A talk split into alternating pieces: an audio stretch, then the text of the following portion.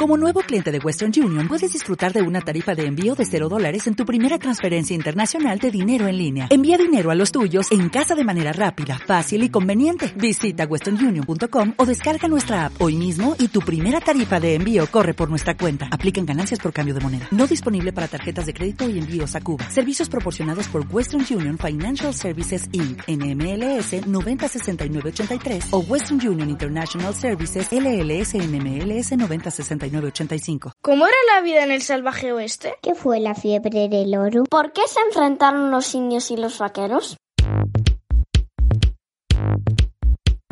Cometa Calling, el podcast para niños curiosos. Con Almudena de Cabo y María Prieto. ¡Despegamos!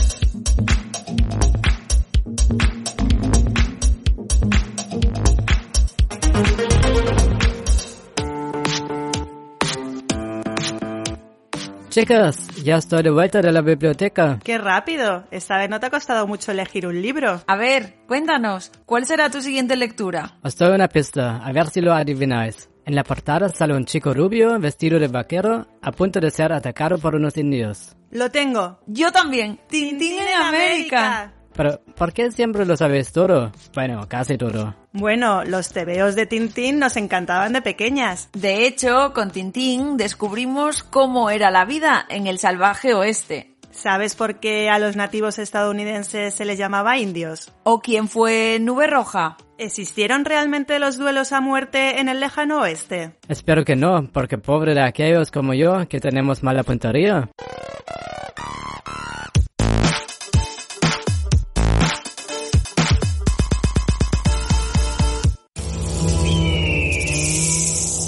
Parte de lo que hoy en día conocemos como Estados Unidos era en el siglo XIX un inmenso territorio sin explorar y muy poco poblado. Las primeras personas que se fueron a vivir a Estados Unidos eran en su mayoría europeos y se establecieron en la costa este. Es decir, se instalaron en la zona más cercana a Europa, cerca del Océano Atlántico, donde hoy en día encontramos ciudades como Nueva York o Washington. Con el tiempo, sin embargo, mucha gente se sintió atraída por las ricas tierras del interior. Fue así como miles de familias se lanzaron a la aventura para buscar nuevos lugares para vivir. Se fueron en sus caravanas rumbo al oeste y a su paso en zonas desiertas fueron creando nuevas ciudades. Ah, la gente ya viajaba en caravanas en aquella época. Yo pensaba que eso era algo moderno. Bueno, eran caravanas muy diferentes a las que hay hoy en día. No tenían motor, ni baño, ni un sofá. Eran carruajes de madera tirados por caballos. Cuando llegaban a zonas desiertas que les gustaban, se establecían y allí construían sus granjas y criaban ganado. ¿Así de sencilla fue la conquista del oeste? No, no tanto. En un primer momento, el oeste era considerado por los estadounidenses un territorio peligroso y estéril, en el que había mucho desierto y no fructificaban las cosechas. Pero todo cambió en 1848 por dos razones. En primer lugar, por la anexión por parte de Estados Unidos de más de la mitad del territorio de México. Y en segundo lugar, por la fiebre del oro. El 2 de febrero de 1848, Estados Unidos y México firmaron el Tratado de Guadalupe Hidalgo, por el que México se vio obligado a venderle a un precio muy bajo a Estados Unidos el territorio en el que en la actualidad se encuentran los estados de California, Arizona, Utah y parte de Colorado, Nuevo México y Wyoming. De esta forma, el salvaje oeste se convertía en un lugar muy atractivo que ofrecía grandes oportunidades gracias a la cantidad de tierras sin dueño que había a disposición de cualquiera. Y en estas tierras, si no me equivoco, fueron donde se empezaron a instalar los cowboys, los vaqueros. Exacto. Además, como decíamos, en esa época estalló la fiebre del oro en California. Se encontraron las primeras pepitas de oro en arroyos y lechos de los ríos. Y como es lógico, la noticia corrió como la pólvora. Se estima que 300.000 personas emigraron a la actual California desde el resto de los Estados Unidos y también procedentes de otros países de Europa, de América Latina, Australia y hasta Asia. Claro, todos querían hacerse ricos. Los humanos siempre pensando en el dinero. Tenemos que decir que algunos de estos buscadores de fortuna se hicieron millonarios, pero la mayoría apenas logró tener más bienes de los que poseía cuando la fiebre comenzó. Claro, eso es un poco como hoy en día los youtubers. Muy pocos consiguen tener éxito, pero muchos lo intentan pensando que algún día triunfarán. Ahora que lo dices, guardan cierto parecido, pero los youtubers no necesitan mojarse los pies ni pasarse horas en el río cribando sedimentos para aumentar su fortuna. Buscar oro era un trabajo duro, pero el deseo de ser millonario animó a muchos a probar suerte muy lejos de sus casas. Además, pronto se creó el primer ferrocarril que unía los estados del este con los del oeste. Esto provocó que la avalancha de gente que emigraba a California fuese todavía mayor. Así fue como los territorios bañados por el Pacífico se llenaron de nuevos habitantes. Aquellas tierras enseguida pasaron a estar ocupadas por cowboys y pistoleros que buscaban forajidos, que cobraban recompensas y se divertían en los salones, siempre que el sheriff no estuviera cerca. ¿Y los indios? Todavía no me habéis hablado de los indios. Bueno, los indios eran los pobladores nativos de estas tierras. Vivían en América antes de que llegaran los europeos. Eran los habitantes originales de estos territorios antes de que llegaran los descubridores. Estos se dedicaban a invadir y conquistar por la ley del más fuerte. Sí, porque la conquista del oeste trajo consigo numerosas guerras entre nativos americanos, es decir, los indios, y los nuevos habitantes. Hay que tener en cuenta que en buena parte del siglo XIX el lejano oeste era una región sin ley, así que las peleas o disputas se resolvían a balazos o puñetazos. En este tiempo, las autoridades reales apenas existían. Lo que no entiendo es por qué se les llamaba indios a los nativos americanos. La India está muy lejos de Estados Unidos. Para explicarlo, tenemos que remontarnos al 12 de octubre de 1492. Ese día, Cristóbal Colón desembarcó en América creyendo que había llegado a la India. Por eso, a los primeros indígenas americanos que se encontraron les llamaron indios, y ese nombre permaneció hasta nuestros días. ¿Y cómo eran los indios que se encontraron en el salvaje oeste? Los indios americanos tenían un fuerte espíritu guerrero, eran buenos cazadores y sentían un gran respeto por la naturaleza. Sin embargo, sus costumbres y lenguas eran muy diferentes entre ellas. Se calcula que cuando los europeos llegaron a Norteamérica existían más de 300 lenguas indígenas diferentes en estos pueblos, de las cuales más de la mitad han desaparecido y las que aún se hablan están en peligro de extinción.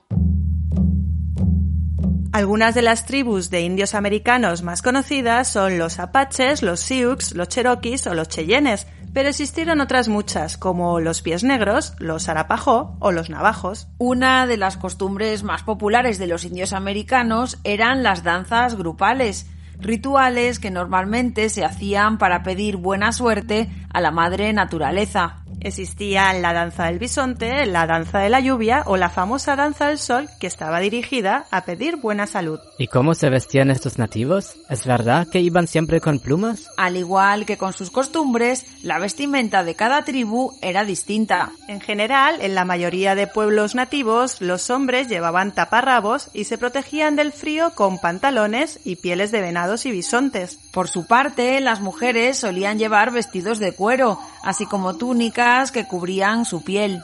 En días de fiesta o para ceremonias se vestían con túnicas especiales decoradas con plumas, pieles de animales y muchos adornos. Colin, ahora que ya sabes cuántas tribus de nativos estadounidenses había, cómo se vestían y cuáles eran sus costumbres, ya te podemos explicar la difícil relación que mantenían los indios y los vaqueros. Sobre todo oídos, o mejor dicho, antenas. A pesar de que en las películas siempre se identifica a los vaqueros con los buenos y a los indios con los malos, la realidad fue muy distinta.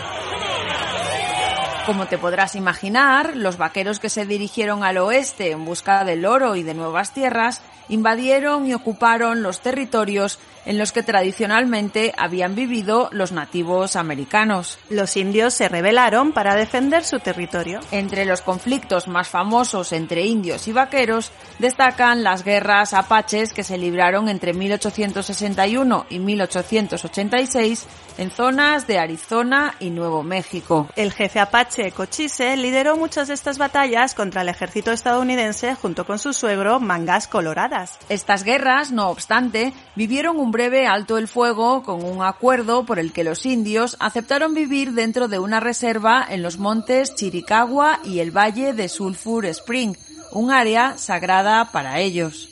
Sin embargo, los conflictos continuaron con el famoso jefe Jerónimo, quien desafió al gobierno estadounidense a partir de 1876 con su negativa a aceptar que los indios fueran recluidos en reservas. Pero Jerónimo fue detenido en 1886 y con su detención acabaron todas las guerras apaches, ya que él y sus seguidores fueron enviados a otras reservas lejanas en Florida y Oklahoma. ¿Y qué otros jefes indios fueron muy temidos? Sin duda, Nube Roja, un jefe indio Sioux que salió con las tribus de los Cheyenne y de los Arapahoes para combatir lo que consideraban un abuso de la ocupación de sus territorios. Durante su enfrentamiento con el gobierno de Estados Unidos, los nativos que comandaban Nube Roja llegaron a bloquear la ruta hacia el oeste, lo que les impedía a los vaqueros seguir su camino hacia los campos de oro de Montana. Además, era también habitual que asaltaran trenes. Otros líderes nativos muy temidos fueron Toro Sentado o Caballo Loco, jefes de las tribus indias Oglala y Jumpapa, que hacían temer al ejército de los Estados Unidos.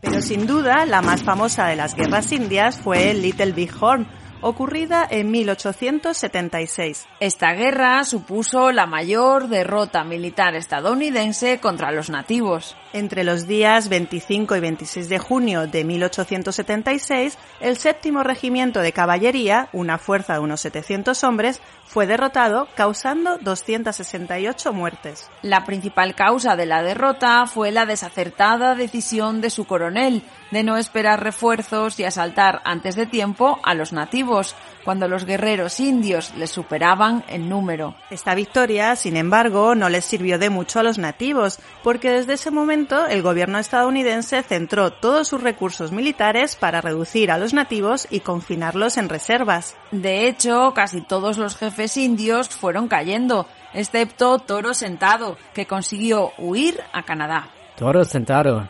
Ese sí que es un hombre con personalidad.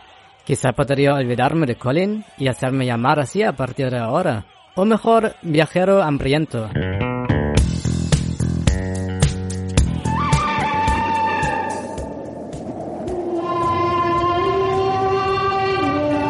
Duelos a muerte, tiroteos en mitad de polvorientos pueblos, famosos forajidos, Hablar del oeste americano es hablar de los famosos westerns que alcanzaron gran éxito especialmente en la década de los 60. En esta época, Hollywood vio en España el lugar idóneo para filmar algunas de sus películas y el género del spaghetti western, como se conoce a las películas de directores italianos, se ligó de forma inevitable a algunos municipios del territorio español. Este es el caso de Almería, en el sur de España, cuyo desierto de tabernas, único en Europa, con más de 280 kilómetros de extensión, se convirtió en uno de los platos favoritos de Hollywood. Allí se encuentran los estudios de Fort Bravo, donde se rodó, entre otras películas, el famoso western El bueno, el feo y el malo de Sergio Leone, protagonizado por el famoso actor estadounidense Clint Eastwood. Allí nos espera Lolita, la cantinera en los espectáculos de Fort Bravo, que tiene claro por qué tuvieron tanto éxito estas películas.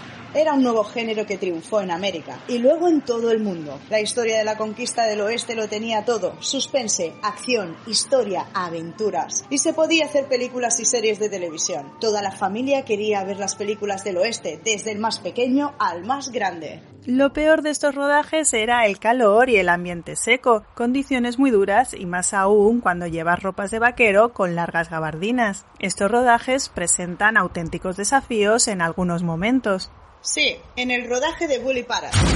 Hicieron una gran explosión con un equipo internacional de efectos especiales, donde la puerta del fuerte estalló en muchos pedazos. Se escuchó hasta en el pueblo de al lado. Y para hacerlo se tuvo que pedir la colaboración de los bomberos. Se necesitó una semana de preparación para realizar la acción y se repitió dos veces. Pero la gran pregunta es hasta qué punto reflejaban estas películas la realidad del lejano oeste. Un experto en la materia es Gregorio Doval, autor entre otros títulos del libro Breve Historia del Salvaje Oeste. Bueno, pues hay ambas cosas. Muchas verdades en cuanto que era un mundo cruel, violento, sobre todo porque era desconocido e inmenso, pero no, no tanta violencia como ha contado el cine y la literatura.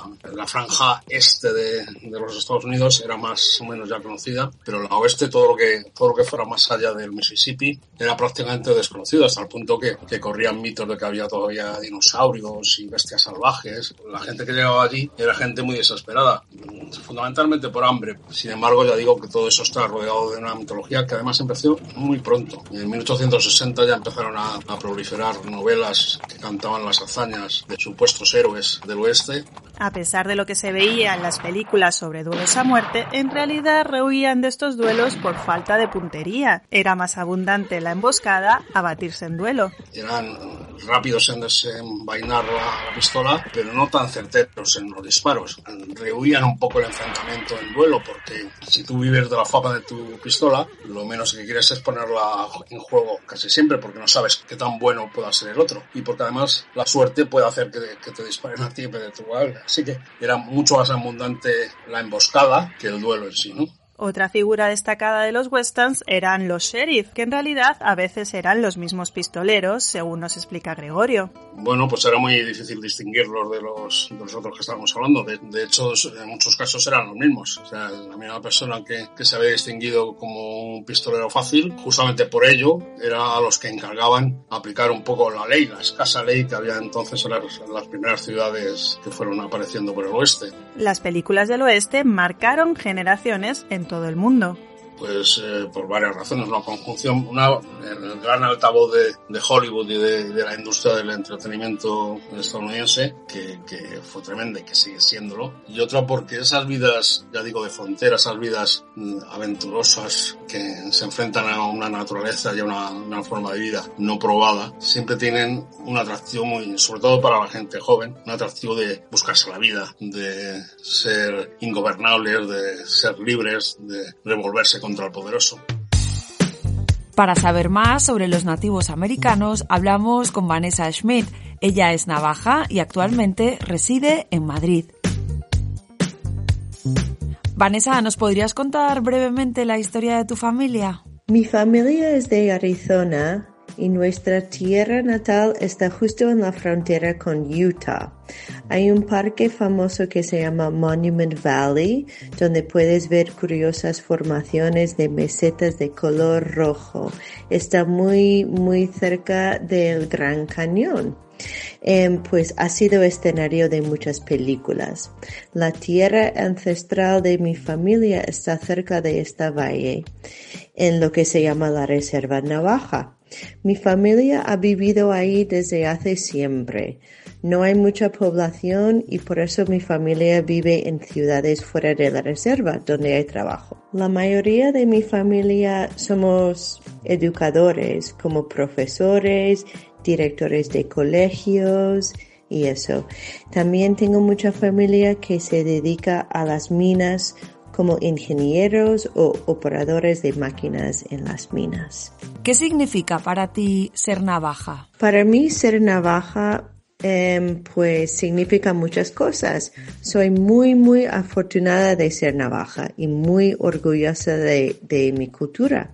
Ser navaja es ser de la tierra, de pertenecer a una comunidad de personas que tiene una relación muy íntima con el medio ambiente y con todos los seres del, que existen al, alrededor. Ser navajo es tener respeto para todos los elementos que existen en el, en el mundo y también asegurar que nuestras costumbres siguen vivos para las siguientes generaciones. Y dinos, ¿cómo se visten los navajos? ¿Se visten igual que en las películas, con pieles y plumas? Los navajos no, no nos vestimos con plumas ni pieles como se ve en las películas. De hecho, pues nos vestimos como gente normal, normalmente. Pero puedo decir que somos amantes de la vida rural. Aunque muchos navajos hayan tenido que vivir en ciudades para trabajar, de todas formas, nos encantan los animales y las familias más tradicionales siguen teniendo su finca con ovejas y caballos. Hay una tradición muy larga de hacer alfombras con la lana de las ovejas y también hay muchos artistas que pintan, dibujan y trabajan con metales. Eso viene, esa arte viene de los españoles, de hecho, que lo introdujeron em, pues en el siglo XIX. Se dice que el idioma navajo es uno de los más difíciles del mundo. De hecho, se usó en la Segunda Guerra Mundial como código para enviar mensajes que los japoneses no pudieran descifrar.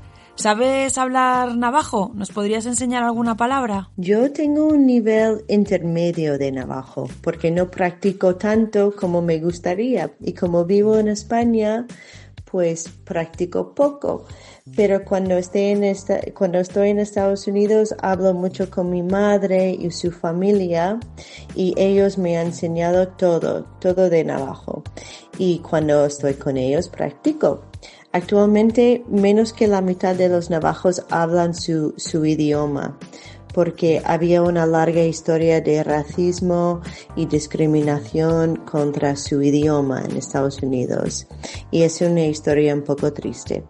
Pero de los code talkers, em, pues son héroes porque usaron palabras en navajo como código en, las, en la Segunda Guerra Mundial. El idioma navajo es muy complicado. Por ejemplo, decir hola es ya y decir gracias es ajá. Em, si quieres decir hablo navajo, puedes decirlo como y ya la última pregunta. ¿A tu hijo pequeño le transmites algunas costumbres o tradiciones del pueblo navajo? Intento transmitir costumbres y tradiciones a mi hijo todo lo que pueda. Le hablo en navajo en casa y participa en ceremonias y celebraciones cuando estamos en Estados Unidos. De hecho, mi hijo tiene el pelo tan largo y no lo hemos cortado nunca, su pelo es porque creemos que el pelo representa conocimientos y sabiduría. Tiene el pelo rubio como su padre y su abuela le ha nombrado niño del polen de maíz, porque su pelo es del color de polen del maíz.